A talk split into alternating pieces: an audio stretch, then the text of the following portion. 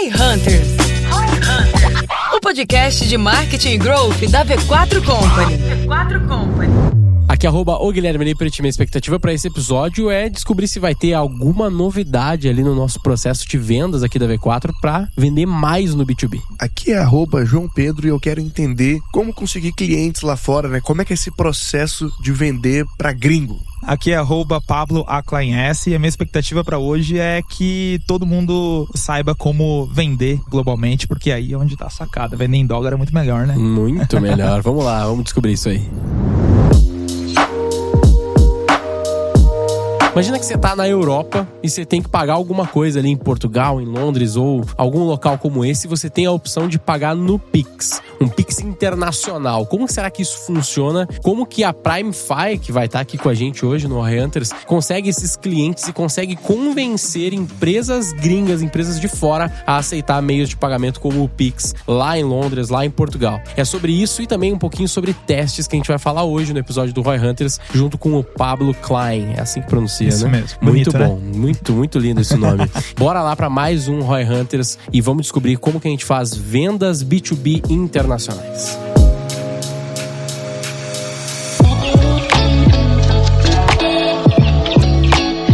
Muito bem-vindos a mais um Roy Hunters Podcast. Hoje a gente vai falar um pouquinho da PrimeFi e a gente vai entender como que você consegue buscar mais clientes e fazer aquisição de clientes aí por todo o mundo, eu imagino, já hoje em dia, né? Então, Tô dando um spoiler aqui até antes do episódio, dessa vez eu não sei exatamente para onde vai esse episódio. E hoje a gente tá aqui com o Pablo. E aí, Messi, seja bem-vindo. Tudo bem? Tudo bom, bem. Bom te rever, cara. Bom te ver também, cara. Aí, muito bom. Muito bom, seja muito bem-vindo. Obrigado. E a gente também tem mais uma vez aqui o João 2.0 no podcast, porque todo mundo me abandonou, daí quando todo mundo me abandona, eu trago o João.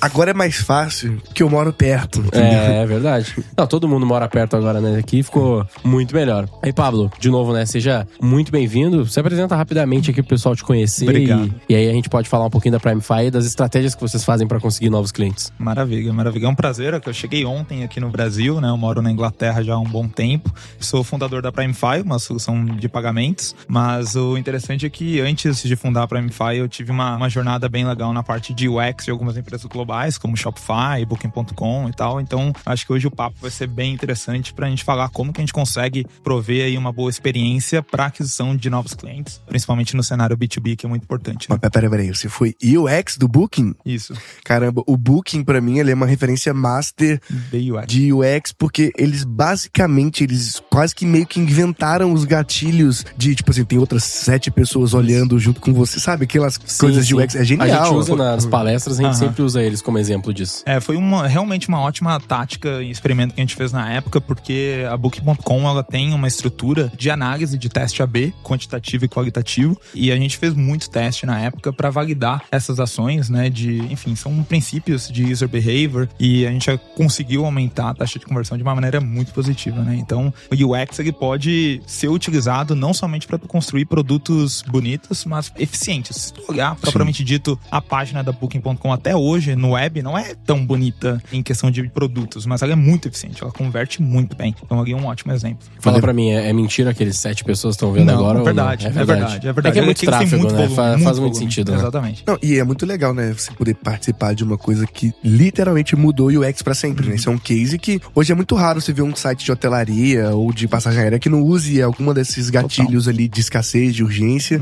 E é muito doido você pensar né, que realmente não existia antes. Aí Não. alguém criou e aí agora todo mundo usa. Algo totalmente inovador. E, e por isso que o teste dentro da Booking é uma cultura muito forte. Nunca você vai ver um PO ou algum líder dizendo não para um teste. Eles são muito abertos a isso. Se o teste falhou dentro de um sample size, né, dentro de uma volumetria, daí aquilo é descartado e tá tudo bem, vamos testar novas coisas. E isso funciona muito bem. Como que é, só rapidamente sem esse papo de teste, né? Como que vocês determinam e, e não quantificam, mas como que vocês decidem a hora de fazer um teste? Quantos testes Legal. são feitos em em simultâneo? Como que é isso? E só pra completar, como é essa equipe do teste? Ela é uma equipe Apartada, só de apartada teste? que consegue fazer o teste 100% ou ela vai fazendo chamadas pras outras equipes? Legal. Eu vou dar um exemplo de uma empresa que vai ajudar aqui a todo mundo a entender. Google. O Google ele tem tanto acesso, tanto tráfego, que eles conseguiriam aplicar uma volumetria em 10 minutos, se fosse o caso. Uhum. Mas a gente tem um problema muito grande que é fatores externos. E o que, que acontece se for feriado, férias escolares, como é, acho que aqui em São Paulo é agora escolares, Uhum. e tiver qualquer outra coisa, carnaval, enfim. Isso gera um risco muito grande para validar aquele teste. Sim. Então, quando a gente fala do sample size, tem um cálculo que se aplica sobre quantidade válida para você metrificar e tornar aquele dado forte o suficiente. Sim. E também dentro de um prazo. Geralmente é no mínimo sete dias para você conseguir fazer essa validação. Uhum. Então, quando nós olhamos, por exemplo, a Google, a Booking ou grandes empresas, Airbnb, enfim, eles utilizam dessa estrutura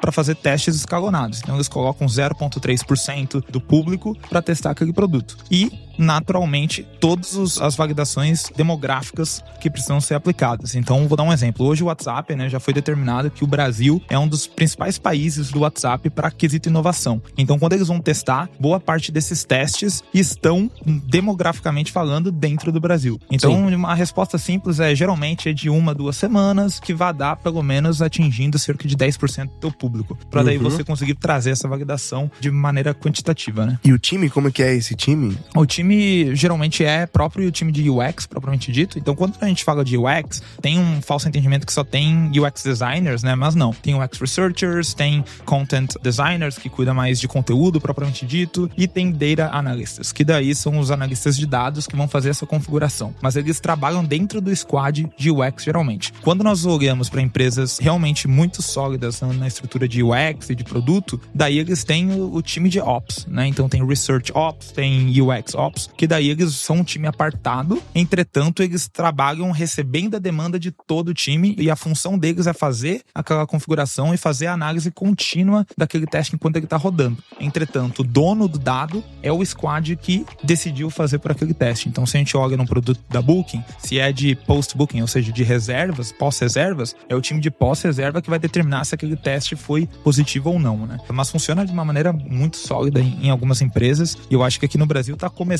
a ter casos positivos para fazer essas análises, principalmente focado em marketing com foco em venda. Eu acredito que isso funciona de uma maneira que promove o UX no fim, né? Porque conversão, enfim, é tudo, né? Pra quem não tem, assim, um budget tipo da Booking ou do Google, ou até um tráfego similar ao dessas, dessas empresas, tem alguma dica pro pessoal começar a gerar melhores testes? Ou pelo menos começar a fazer isso de uma forma mais eficiente? Tipo, vamos dizer que eu tenho aqui, sei lá, uma page, eu tô rodando duas, três fontes de tráfego aqui, tô gastando uns 10, 15, 20 mil de mídia. Sim. E, mas eu não tô testando tanto quanto eu poderia, ou não tô testando, sei lá, todas as semanas alguma coisa. Ou Como não testo cara- nada, né? Que na real essa é a maior realidade. é, né? pode ser, não testo nada. Geralmente os testes vão ocorrer mais na parte de mídia, né? Eu acho que o gestor de tráfego tá mais acostumado a variar criativo, variar copy, variar público, variar estratégia, enfim, mas muito relacionado à parte de tráfego, né? Exato. Agora- não na página em si. É, né? não na página, ou às vezes até no próprio funil, né? Pegar e mudar a estrutura do funil ou algo do gênero. O que, que você diria pra essa galera, assim, que talvez seja mais a média do público que tá nos ouvindo? Eu vou dar um exemplo da própria Primefy, né? Se a gente olhar, né? Eu,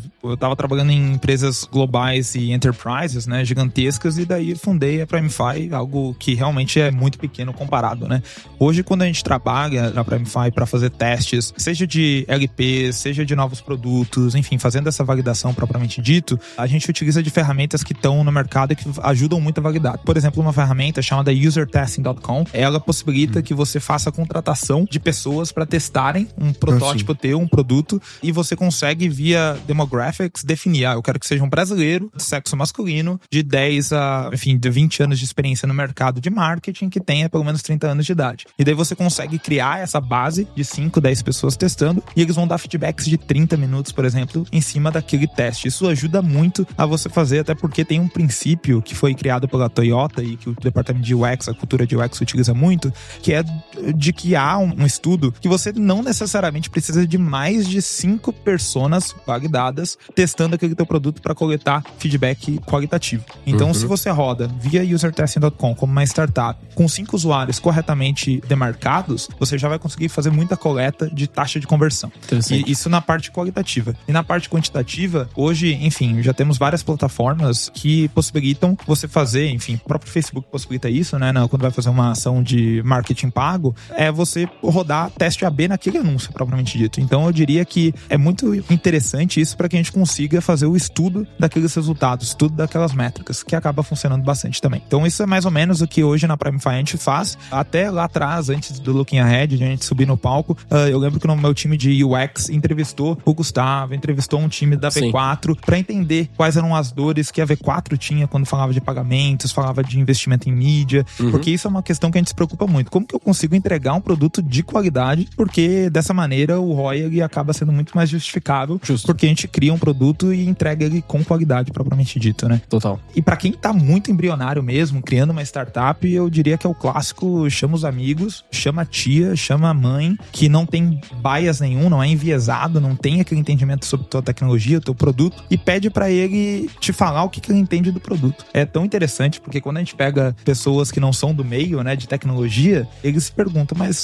o que, é pagamento? O Primefy vai me dar um cartão de crédito, sabe? E daí você consegue pegar e fazer essas captações de feedback e melhorando. Eu acho que é algo muito contínuo a ser feito, né? Total, total, legal demais. E a gente tá aqui falando bastante da Primefy, né? Mas o que, que é a tal da Primefy aí? Porque não é muito simples, mas também não é muito complexo. Então explica aí pra galera. Uh, eu acho que dá pra dar uma juntada em duas perguntas aqui, né? O que, que é e como que surgiu a Primefy? Uhum. A Primefy é uma solução de pagamentos online, onde a gente possibilita que empresas elas possam vender online, enfim, oferecendo cartão de crédito, Pix e boleto como métodos de pagamento. Legal. E hoje a Primefy ela tanto tem clientes no Brasil quanto tem clientes fora do Brasil. Hoje a gente tem clientes estrangeiros que nem tem uma entidade legal é aqui. É como se eu, tipo assim, eu quero fazer uma cobrança ou eu quero fazer um pagamento mesmo? Tipo, se eu. Quero fazer uma cobrança. Então, dando um exemplo prático aqui. Brasil, a gente tem como cliente Flow Podcast, G4 Educação, Cubo Itaú, própria V4, WFP, que é uma ONG da ONU, Cidade Alta, enfim, várias marcas conhecidas que uhum. eles utilizam da Primefy para receber pagamentos digitais. Então, eles integram via API, por exemplo, a Primefy para vender online, fazer tá. venda de cursos digitais, enfim, tudo dentro do seu próprio segmento, né? E daí nós temos tantos clientes que fazem uma integração via API, que é um exemplo da V4, exemplo de clientes que eles se preocupam em dar uma experiência white label para os seus clientes, então com a marca V4, mas nós temos clientes, por exemplo, como a Cubitaú, que não tem essa necessidade. Então eles acessam o nosso dashboard, criam um link de pagamento e com esse link de pagamento vendem online, né, uhum. para fazer a cobrança das mensalidades das startups. Então tá isso a gente consegue via solução de captura de pagamentos oferecer esse dinamismo. Legal, então qualquer tipo de cobrança digital é o que eu vou estar tá usando a Primefy para resolver isso. E como que surgiu? Da onde que surgiu isso aí? Qual foi a tua ideia? Uma boa pergunta. Tava ainda no Rio Grande do Sul quando eu fundei meu próprio negócio de e-commerce. Era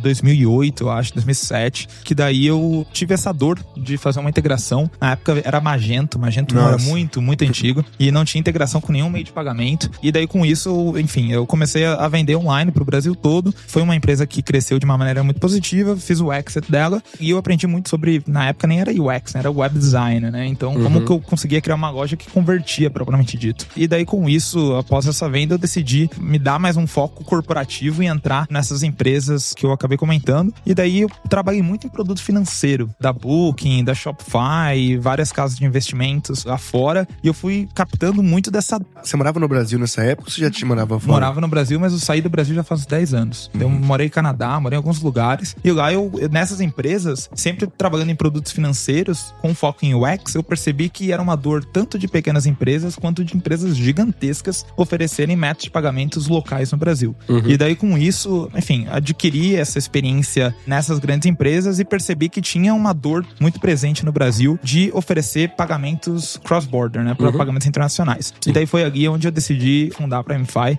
trazendo toda essa experiência global para dentro do Brasil. Algo que foi muito interessante que a gente conseguiu ter uma alavancagem muito rápida e aprendendo e crescendo daquele jeito. Né?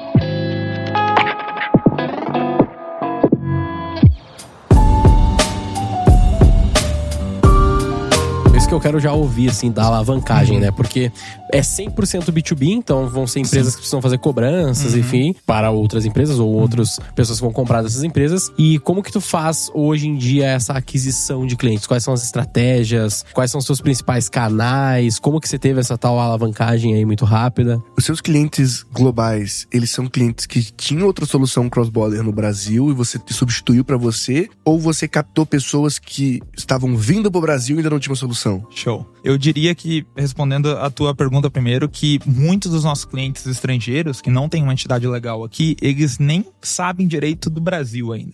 Eles olham o Brasil como, pensando aqui na Europa, eles olham o Brasil como Canadá, como Índia, um país muito distante que é muita burocracia entrar nesse mercado, muito investimento. Então, quando nós vamos ter um sales pitch ou até mesmo uma divulgação da nossa marca, tem que estar correlacionado à divulgação do Brasil. Falar que eles podem entrar no Brasil sem grande investimento, falar que é um mercado gigantesco, tech savvy, que gosta de tecnologia, 220 milhões de pessoas. Caramba, você vende literalmente, tipo, vai pro Brasil. Exatamente, a gente vende isso e daí a primeira pergunta deles é: ok, qual é a taxa de setup de vocês? Quantos milhares de libras vocês querem para fazer essa expansão? E daí a gente teve que quebrar várias barreiras. Então hoje a gente não oferece taxa de setup, não oferece, enfim, mensalidade para tentar quebrar essa objeção inicial dessas empresas. Então dessa maneira a gente consegue ter uma adesão muito mais qualificada desse time. E quando a gente olha, por exemplo, dar um case bem interessante. Quando a gente olha Portugal, Portugal eles já sabem um pouco do Brasil porque tem muito Sim. brasileiro lá. Então, quando a gente fala de Portugal, empresas portuguesas, o que, que a gente vende pra eles? A gente vende, ó, por que você não oferece Pix como método de pagamento na tua loja, no teu site? Porque tem 10% da população portuguesa é brasileira. Às vezes é o cara que acabou de chegar em Portugal, não tem uma conta bancária portuguesa ainda, ou ele tá turistando em Portugal e quer comprar um notebook mais barato, porque lá é muito mais justificável.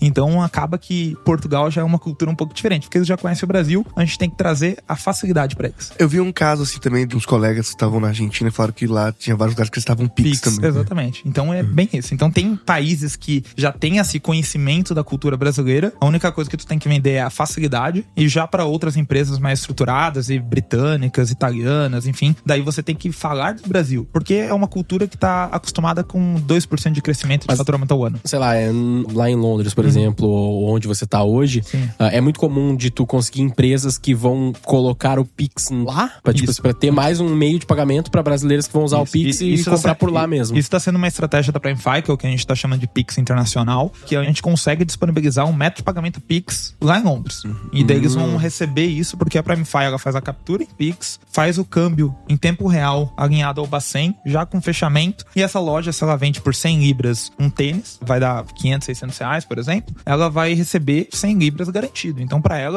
é um Não apenas muda um nada, novo- é é, só muda uma nada. facilitação, só Exatamente. mais um, mais um canal, vamos dizer assim, Exatamente. ou mais um meio É de. mais- mais, é um meio de pagamento ali pra ela. Exatamente, Exatamente. Então, isso é muito legal. E no caso de um, de um cliente internacional que você convenceu no Brasil, ele provavelmente, sei lá, já tinha alguns clientes brasileiros, só que esses clientes eram debitados em dólar. Uhum. E aí, quando ele entra na Primefy, eles vai debitar em BRL ali pro, Exatamente. pro, gente- pro cara. A gente tem um case bem legal, que é a Vor Mais, ela é uma franqueadora de turismo, então ela tem várias, Uhum. mais de 100 franquias aí espalhadas pela Europa, e eles ofereciam a venda em euro. Então Uhum. o brasileiro que estava querendo se mudar para Portugal, ele tinha que pagar a passagem aérea dele em euro e acaba que o IOF, enfim, Aí a é, conversão é bancária 6%, não é tão- né? Acho é que no 6 cartão ponto- de crédito também. 6,38. Sem contar o câmbio excessivo, né? O spread, o spread, excessivo do né? banco. E daí, conosco, eles fazem essa conversão. Vamos imaginar aqui uma passagem de mil euros, faz essa conversão para real, paga apenas 0,38% de IOF, com um spread muito mais atrativo, com os métodos de pagamentos locais no Brasil, para poder pagar Pix ou cartão de crédito Uhum. parcelado, porque lá fora não existe isso, né? E acaba sendo um game que é Vocês win-win. oferecem daí o parcelamento também pro cliente, por Exatamente. exemplo. Isso aí até duas Pô, vezes. isso é muito legal. Mas aí, como é que você Com opera juros, esse, claro. esse parcelamento? Você tem um, É. um fundo FIP, alguma coisa do tipo, pra. Eu faço a estrutura direto com as adquirentes, Uhum. então eu tenho essa gestão de recebíveis, né, o agendamento de Sim. recebíveis, eu consigo disponibilizar em até em D mais zero, venda no cartão de crédito, ou Mas aí você cobra juros pro cliente, eu né? cobro Óbvio, juros. Exatamente. Deixa- Mas mesmo assim sai mais barato Do que o mais- spread. Uhum. Exatamente, do que o spread do banco, né? Por exemplo, à vista ou duas vezes. Deixa eu fazer uma pergunta que pode ser idiota, porque pode ser uma pergunta de leigo aqui, mas Tranquilo. hoje tu tá indo através, tipo assim, da loja específica. Não vou dar um exemplo nada a ver aqui, mas você vai lá na Balenciaga e fala, ó, Balenciaga, você deveria vender no Pix aqui, porque tem um monte de Exatamente. brasileiro que tá vindo aqui, eles vão querer comprar no Pix porque os caras têm dinheiro e vai ter mais um meio de pagamento, não vai diferir em nada, só vai te dar mais uma opção pra vender pra brasileiras aqui em Miami Sim. e tá cheio de brasileiro. É isso Beleza, faz. é isso que vocês fazem. Isso. Não seria viável, eu não sei se eles vão ter o concorrente, daí obviamente não seria viável, mas sei lá, tem lá o a própria maquininha ter essa opção e vocês fazerem isso pra maquininha, tipo, Isso. acho que é Verifone que tem lá no, nos Isso, Estados é Unidos muito, isso, né? isso é um ótimo exemplo. O que, que a gente está desenvolvendo agora, não sei quando o podcast vai sair, mas talvez a gente já tenha lançado. A gente está desenvolvendo o Tap to Pay. Tap to Pay ele é uma tecnologia que inicialmente a Apple lançou, agora a Android também lançou, que transforma o celular do vendedor em uma POS, em uma maquininha propriamente dito. Perfeito. Então isso. Que é ah, aquele de encostar, né? Exatamente. Encostar Então, basicamente, grandes lojas, grandes varejistas, eles já estão trabalhando com Tap to Pay, trazendo um tablet ou até mesmo um celular Android que faz tanto gestão de estoque, impressão de invoice, né, de comprovante e Sim. até mesmo captura de pagamento. E daí é aí que a gente vai ter mais adesão desse público, porque daí a gente entra como um novo método de pagamento aqui dentro sem ter um investimento adicional. Quando a Entendi. gente fala a Verifone, por exemplo, ela é uma adquirente, ela é estrutura de uma, um acquirer americano e daí teria, aqui falando somente de regulação, nem tanto da empresa, teria burocracias legais porque o Pix, enfim, o cartão de crédito brasileiro já é em cima de uma outra adquirente aqui no Brasil. E daí essa maquininha teria conflitos técnicos para conseguir processar isso. E talvez conflito de interesse, de alguma forma, né? Um. Não, é que eu só pensei nisso. Eu imaginei que deveria ter alguma treta assim. Não exatamente isso, né? Óbvio, Sim. mas. Porque eu tô pensando que se tu conseguisse chegar numa Verifone, seria infinitamente Nossa, mais mais, escalável muito do que tu escalável. ficar indo lá em loja por loja, né? Algo que a gente fecha muito nessas empresas estrangeiras é, é parcerias com, enfim, franqueadoras. né? Então, Uhum. com a V4, a gente chegou falando direto com a matriz, né? E daí, Sim. quando a gente fala dessas estruturas lá fora, a gente faz da mesma maneira. Então, a gente consegue ter uma, uma escala muito positiva, porque, por exemplo, nesse exemplo da agência de viagens, a gente rapidamente escalou para 150, 170. Porque tu pegou uma rede de viagens. Isso. É, mas igual é, é uma rede. É, exatamente, Né? é então, se tu pegasse a Verifone, sei lá, Ah, só sim. a Verifone É, vai ter, sei lá, 3 mil redes de vários tipos diferentes, enfim. Porque eu pensei que isso poderia ser um caminho interessante, visto que a Verifone nunca vai fazer negócio de Pix. Ah, Tipo, exatamente. Não tá faz sentido. É, vai, vai Ah, então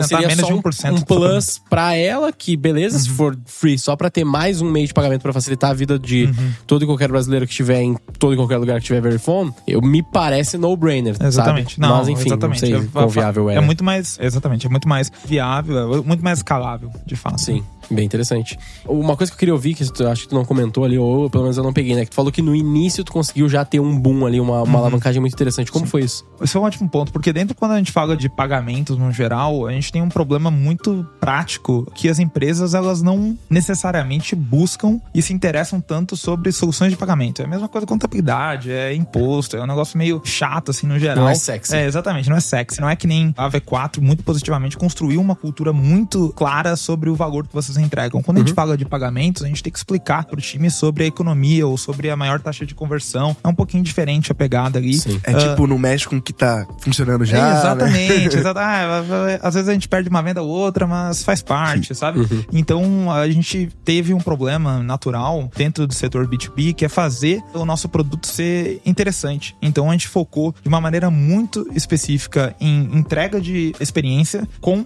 foco em taxa de conversão. Então, quando a gente fala em cima disso, né, a gente direto fala com clientes que já estão operando alguns milhões de TPV por mês e eles falam, cara, meu parceiro de pagamento não entende do meu modelo de negócio. Então, isso gera vários estresses ah, e a solução de vocês, ah, como tem um foco muito grande em UX, em experiência, eu consigo dessa maneira fazer essa validação de maior taxa de conversão, assim eu ganho mais. Então, a gente focou muito em POCs, né? Então, deixa eu demonstrar para você que a minha solução é mais atrativa. Sim. E assim gente conseguiu ter uma boa atração. Mas o que eu diria que foi o, maior game changer para nós no início foi focar em estudos de caso. Né? Então, quando a gente fala isso, a gente mirou alguns segmentos e a gente foi atrás de grandes empresas que representavam esse segmento para assim a gente conseguir dentro de um sales pitch ou dentro de um ads conseguir validar isso. Mas vamos lá, logo no começo, quantos segmentos você escolheu focar? Só pra gente ter Primeiro, uma... educação. Então, o G4 Educação foi um cliente bem embrionário dentro da PrimeFi. Entretenimento também, a gente focou bastante. Então, Cidade Alta, teve Loud, que é de esportes, também conseguiu abraçar muito bem. A gente focou muito em uma causa nobre, que foi em ONG, porque isso ajuda a validar. Então, a gente conseguiu a ONU como cliente logo no início, na época que estourou a pandemia. Então, foi muito positivo para nós. Então, no geral, foi entretenimento, educação, viagens e ONGs, né? Isso ajudou bastante no nosso sales pitch. Caralho, muito legal.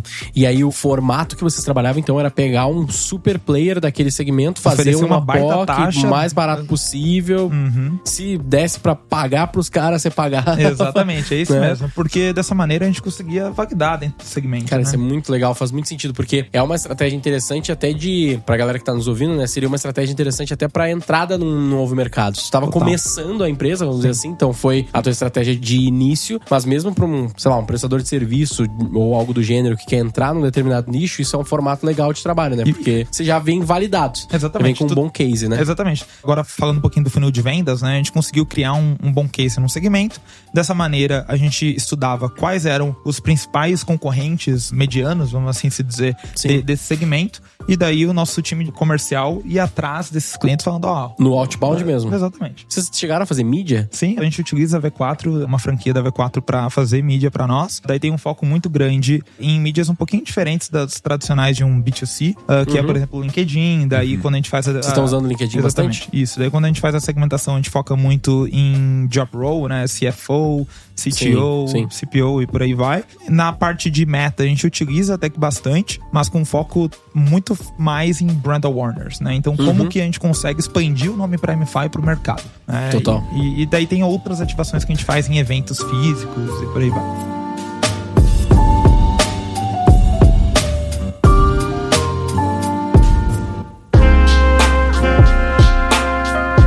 Conta aí qual foi a sua estratégia pra conseguir o pessoal do G4 como cliente, só pra gente entender. Porque eles já transacionavam vários milhões Uhum. e, e você falou assim: ah, vem cá, eu sou uma empresa nova, mas eu quero que você use o meu gateway. Cara, aí é uma história interessante o G4, porque na época da pandemia eu me prestei a apoiar uma causa muito legal que o Toledo, o Tags, o Nardon, todos nós criamos, que era o Covid Zero. O Covid Zero ele foi uma, uma ONG que a gente criou, assim, quando estourou a pandemia, a gente se voluntariou, a gente conseguiu em 24 horas mais de mil voluntários para apoiar essa causa. E daí acabei sendo o líder da parte de produto dentro dessa causa, virei o presidente dessa ONG e foi onde eu conheci o Lucas, conheci o pessoal lá, enfim. E a gente criou uma amizade muito interessante, muito positiva. E nesse caso aí do G4 Educação, eu cheguei pro Lucas, já conhecia ele e falei: Lucas, ah, eu quero oferecer a PrimeFi como solução, bato qualquer precificação, eu quero de fato garantir que eu consiga resolver uma dor de vocês. E daí, inicialmente, dentro do G4 Club, a gente conseguiu ter uma boa adesão. Então eu diria Você entrou que. no clube. Exatamente, Primeiro. exatamente. Então eu diria que a forma de adesão do G4 foi mais assim por eu já ter trabalhado numa causa com o Toledo, com o time todo, e acabou sendo uma Foi porta. networking. Exatamente. Mas o networking. clube já existia ou era o que eles já estavam existia. Ok. Já existia. Mas aí você entrou como uma solução pra um produto. Hoje você faz todos os produtos? Isso, hoje a gente faz produtos digitais com eles também, Entendi. alguns outros produtos. Então, então o foco muito ali, naturalmente, foi mais networking, mas também muito de credibilidade de produto, né? Enfim, o Lucas, o time, é, são três, quatro profissionais e ali eles têm um formato muito democrático, né? Então, Sim. assim, se for um produto bom, vai ficar aqui. É, então, Meio de pagamento, assim, tem milhões de meios de pagamento. Uhum. A gente tem, sei lá, Pagarme, tem Stripe, tem Mercado. PayPal, uhum. PagSeguro, fora outros B2Bs.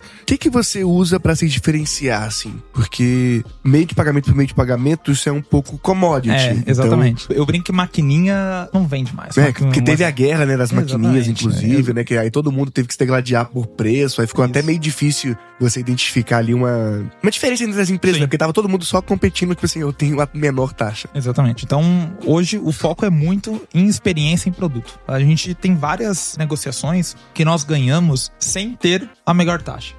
Então, como que a gente consegue isso? A gente consegue sentando com CFOs, com CTOs e demonstrando para eles tecnicamente que conosco, com a nossa solução, eles terão uma economia, seja de consumo de API, seja de taxas escondidas. Tem muitos competidores na PrimeFi hoje que eles cobram muitas taxas escondidas. Que- No- parcelamento, né, por exemplo. Exatamente, daí cobra taxa excessiva de saque, cobra taxa de estorno, ou quando há um estorno eles não devolvem a taxa deles. Sim. Então quando você Isso coloca dificulta na disputa do chargeback, isso, né? Exatamente. Daí quando você coloca isso num Economics anual, eh, fica até fácil mostrar que a gente tem uma taxa um pouco mais cara, mas no final do ano operacional, do balanço, a gente é mais barato do que eles. Então isso é uma questão que a gente consegue por ter uma taxa muito transparente. A gente não cobra mensalidade, não cobra saque, é algo realmente transparente. Então a gente já ganha um bom espaço trazendo esse pitch, enfim, taxas transparentes. E o segundo é na parte de produtos. Por exemplo, quando a gente fala de alguns competidores nossos no mercado, eles não têm um produto eh, de link de pagamento tão qualificado, né? Alguns não nomes que você falou, eles não possuem order bump, não possuem upsell, Uhum. não possuem boleto parcelado, não possuem a forma do lojista, o vendedor, escolher receber até em seis vezes no cartão, em vez de 12. Uhum. Né? Então, dentro do produto de link de pagamento, hoje a gente tem mais de 20 funcionalidades que permitem cada cliente. Então você fez ter- um checkout builder ali. Exatamente isso. Isso ela conseguiu oferecer e atender muito bem tanto o varejista, né, o produto físico, quanto o produto digital. E quando a gente olha, por exemplo, o Cubo Itaú como nosso cliente, eles usam o link de pagamento para assinatura. E todo mês a assinatura muda dentro da Cubo. Por quê? Porque a startup pega uma cadeira a mais, pega uma outra mesa. É dinâmico a assinatura.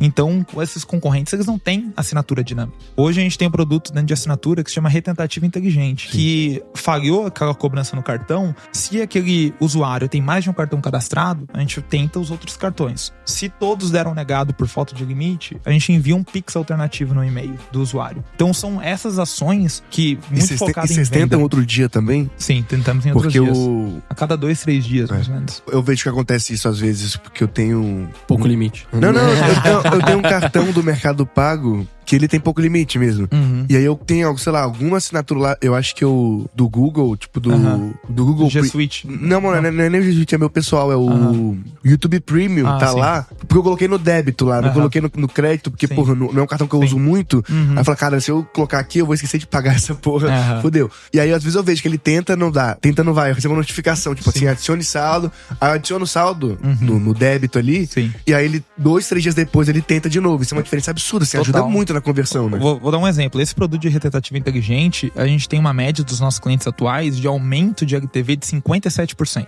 Então, como que um concorrente meu vai querer justificar 0,2% mais barato de uma taxa percentual se a gente entrega 57% a mais de LTV dentro da nossa base? Então, dentro, Incomparável, né? Exatamente. Então, dentro dessa estrutura é muito mais justificável. Então, a gente foca muito em UX, taxa de conversão, qualidade de API, que acaba ganhando o mercado de uma maneira natural. Bom demais. Eu queria voltar ali no, no aspecto de estratégia só pra entender qual que é o teu maior canal de aquisição hoje. É o outbound mesmo? É um outbound e uh, referral. A gente criou um programa de parcerias que a gente tem agências, a gente tem contabilidades, a gente tem até os próprios clientes hoje utilizando desse referral e se tornando uma máquina de vendas interna dentro da plataforma. Entre os dois, qual que é maior? Outbound. Outbound? Interessante. É. E tu consegue fazendo a mesma estratégia de ter os cases, as POCs e ir atrás da galera que Sim. é do segmento? Sim, funciona muito bem dentro da nossa estrutura. Como é que tu aborda hoje um cliente? Tipo, amanhã quero abordar um cliente do setor de educação. Qual é o processo? Dentro do nosso departamento comercial, a gente tem focos trimestrais por quarters, né, dentro Uhum. de segmentos. Então, por exemplo, recentemente a gente lançou uma parceria oficial com a Shopify e agora o principal canal de aquisição focal dentro da nossa estrutura de outbound é de lojistas Shopify.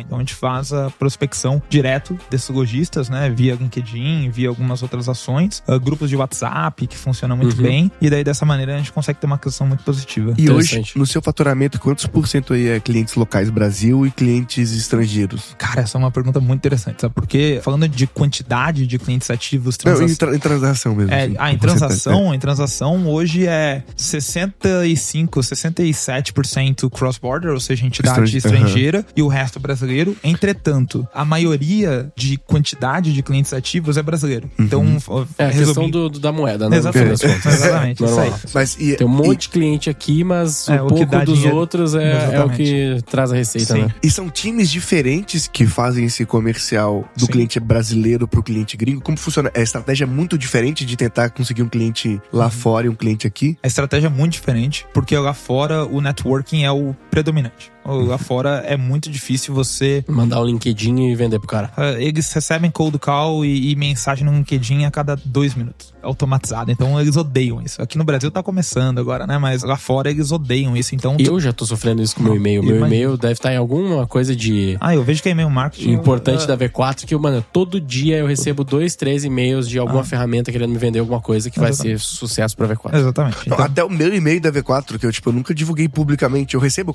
Como eles descobriram? É, mas tem ativações, E, é- tem, e tem- o teu e-mail não é óbvio, né? Não é, não é. JP arroba V4. Pô!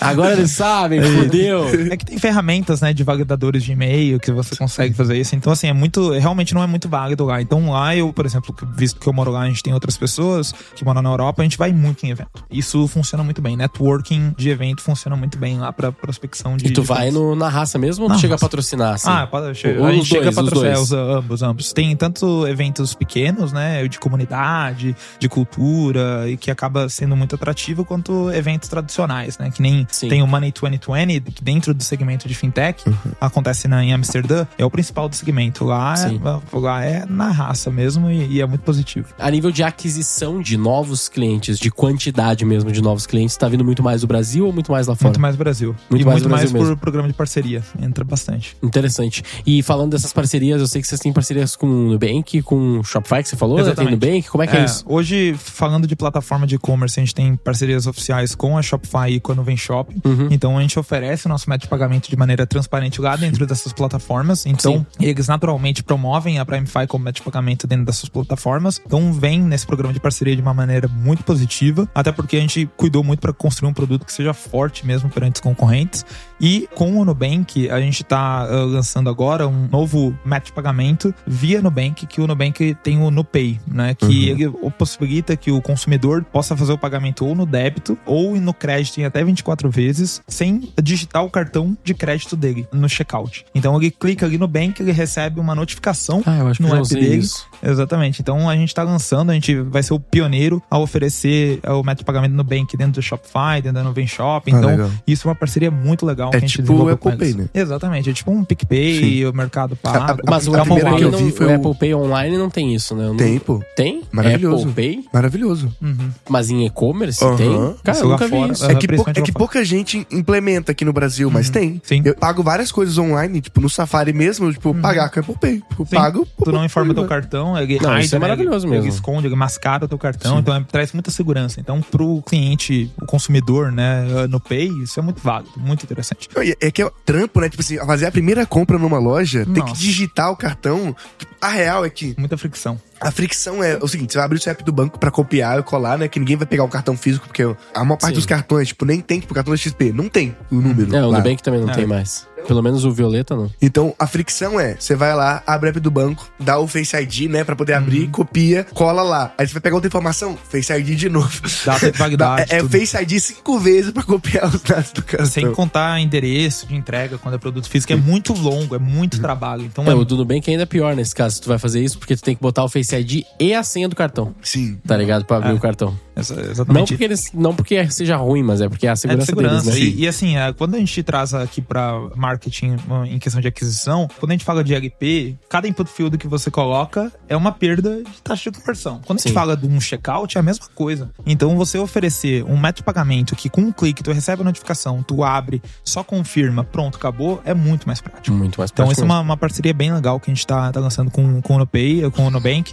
E dessa maneira a gente acredita que vai conseguir ter ainda mais a aquisição orgânica e até comercial com novas lojas. Tem que fazer isso com a XP agora, pô. É, A exatamente. gente pode conectar lá o pessoal da XP. aí, o Ricardo certeza. não pôde vir aí hoje, mas a gente Sim, conecta com pra ver certeza. um- algum caminho, um trabalho em conjunto. Isso aí. Bom demais. Ontem eu tava falando de Mercado Pago rapidamente. Ontem eu tava lá no, no Melicidade, ali em Osasco, ali na entrada, falando com eles para implementar o Mercado Pago como wallet também. Então, os métodos de pagamentos alternativos que a gente chama também acabam sendo muito positivos, né, para uma maior taxa de, de conversão. Enfim, Sim. o, o lojista quer receber, o cliente quer pagar. Qual é a melhor forma? Vai depender de cada usuário. Na hora de tu comprar alguma coisa no e-commerce, se tiver aquela listinha assim de meios de pagamentos É. e tiver várias opções, desde preencher com o cartão até Uhum. Apple Pay, Google Pay, Nubank Pay ou NuPay, enfim, pô, só tem Uhum. Isso. vantagens, né, pro usuário no final. Isso.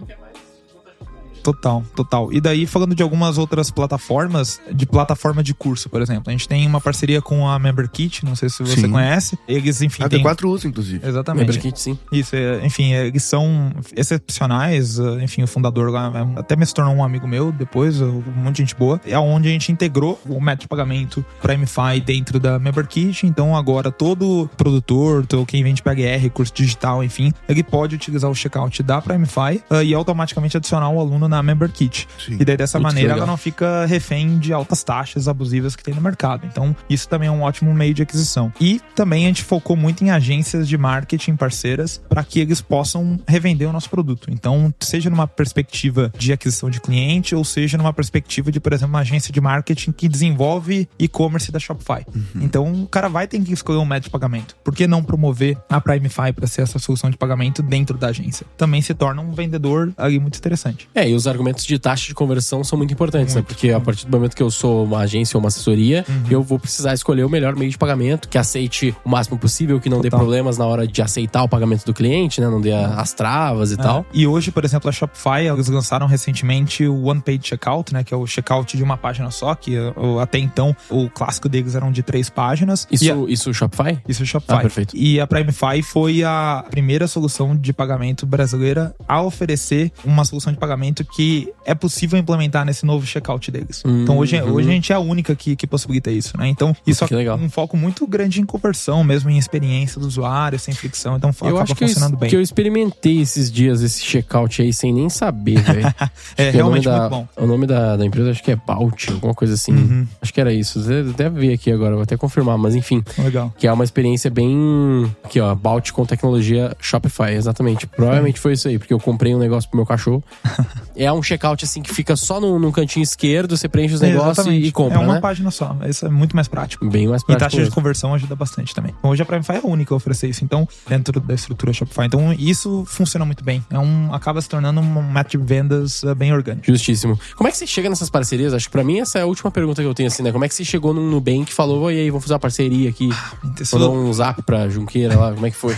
com o Nubank ali foi uma série de parcerias. A Nuvem Shop tava procurando isso. A Luana até tava em uma reunião com ela ontem ali, que ela é head de parcerias do Nubank na parte de B2B. Então eu acredito que é muito networking e naturalmente você demonstrar valor. O Gabi tava falando de networking, eu acho que Tava, nenhum tava, outro sim. Roy Hunter. Sim, recente, tá? e é exatamente, daí tava comentando sobre o poder do networking, eu- enfim, eu acabo concordando muito com ele que é, cara, não tenta vender teu peixe inicialmente que tu vai falhar numa questão de networking. Uhum. Entrega valor primeiro. Sim. Então eu acho que a, que a estrutura é muito em cima disso. O Nubank é uma empresa gigantesca que tem vários departamentos, vários squads, várias prioridades naturais que eles estão lançando vários produtos inovadores todo o quarter, né? A minha entrega de valor ali foi, cara, como que eu consigo facilitar a adesão dos lojistas a utilizarem Nubank? Eu acredito que foi muito mais né, nessa troca e dessa maneira a gente pegou o nosso time de tecnologia, conseguiu integrar com o Nubank Shop, o Shopify, sem demandar nenhum trabalho do time de tecnologia do Nubank. Então, Uhum. dessa maneira, a gente conseguiu construir isso, né? Então, mesma coisa, Shopify. Shopify, eles estavam lançando o beta e como que a gente consegue ajudar vocês a ter mais adesão dentro do Brasil, principalmente porque eles fecharam parceria com a TOTUS recentemente. Então, eu acho que a forma que a gente consegue essas conexões é justamente buscando como que a gente consegue entregar valor para as empresas antes de pedir qualquer coisa. Uhum. né? Eu acho que esse é o principal diferencial. E a Shopify, enfim, eu- antes de fundar a Primefy, eu, eu era gerente sênior da Shopify de pagamentos flexíveis eh, global. Então eu cuidava de tudo que era pagamento que não era cartão fora dos Estados Unidos. Então, eh, naturalmente, eu entendia muito das dores da Shopify, da cultura lá dentro, e eu busquei como entregar valor antes de pedir qualquer coisa. Então acabou se tornando algo muito interessante e a gente tá tendo uma ótima adesão lá dentro. Bom demais. Tem um- alguma mensagem final que você queria deixar pro pessoal aí que tá te ouvindo? Experimente a Primefy. É, é, é gratuito, sem mensalidade, é muito fácil de integrar, seja você vendendo por link de pagamento, ou se você é um lojista, ou se você quer fazer a integração via API. Ah, é uma, uma solução de pagamento que possibilita ah, tanto você vender no Brasil, como a gente está lançando agora, não sei se a gente vai já ter lançado, mas a gente vai possibilitar que empresas brasileiras elas possam vender para 130 moedas estrangeiras sem a necessidade de abrir uma empresa lá fora. A gente vai, por exemplo, capturar esse pagamento em dólar, em libra, fazer essa conversão imediata e disponibilizar em real na conta bancária desse lojista aqui no Brasil. Então, ah, basicamente, com a Primefy você pode vender no Brasil com Pix, com métodos de pagamentos alternativos de uma maneira muito eficiente, como também pode vender para o mundo. Né? Então, esse é o nosso principal diferencial competitivo agora para essa virada de ano e a gente está muito animado com isso. Então, por isso que eu digo, se precisar, me chama no LinkedIn que vai ser um prazer a gente demonstrar para vocês. Bom demais. E a taxa é que nem o Nubank, sem asteriscos. Ah, isso aí, Ah, isso aí, bom, muito bom. Sem, sem surpresas. sem surpresas. Muito bom.